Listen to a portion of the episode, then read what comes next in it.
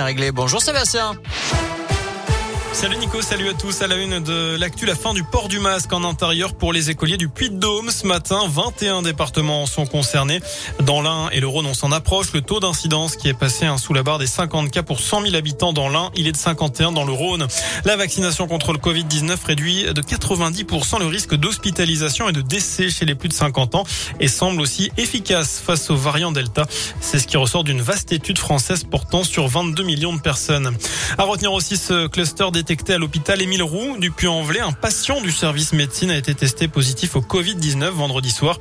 Derrière, un dépistage a permis de détecter sept autres patients positifs, un cluster de non-vaccinés selon le directeur de l'établissement. Il a donc euh, décidé de suspendre les visites mais aussi les admissions dans ce service.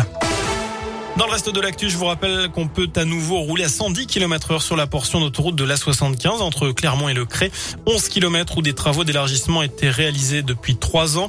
Vous noterez que dans le sud du Puy-de-Dôme, des difficultés sont à prévoir pour les automobilistes. À partir d'aujourd'hui et pour cinq semaines, des travaux ont lieu toujours sur la 75 entre Issoire et Saint-Ivoine sur un tronçon de 3 km.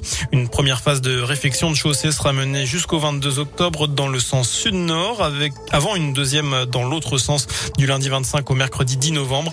Montant des travaux 3,4 millions d'euros.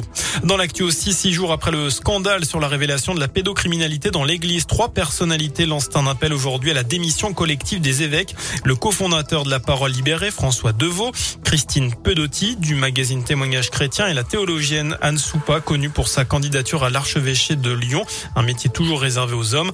Les évêques de France doivent-ils tous démissionner? C'est la question du jour sur radioscoop.com. Vous avez jusqu'à à 19h pour répondre sur notre site internet. Le dernier budget du quinquennat arrive aujourd'hui devant l'Assemblée nationale. Le projet de loi de finances prévoit près de 12 milliards d'euros de plus pour les ministères. Deux importants volets manquent à l'appel. Le plan d'investissement promis par Emmanuel Macron pour bâtir la France de 2030 et qu'il dévoilera mardi et puis le revenu d'engagement pour les jeunes. Et puis terminer les fruits et légumes vendus sous plastique à partir du 1er janvier. Les emballages plastiques pour les pommes, poires et autres tomates et concombres seront strictement interdits. Un décret doit être publié demain avec la liste exacte des produits concernés. À vos CV, c'est une première pour le Clermont Foot 63 dans le cadre d'une semaine pour un emploi. Le club auvergnat accueille demain dans ses locaux une quarantaine d'entreprises souhaitant recruter. 80 à 90 postes sont à pourvoir. Plus d'infos sur radioscoop.com. Enfin, 2000 euros. Voilà à quel prix est parti hier un morceau de cercueil de l'empereur Napoléon Ier. Il a été vendu aux enchères ce dimanche à la chapelle de l'hôtel de Paris de Moulins sous le patronage de la maison métayer.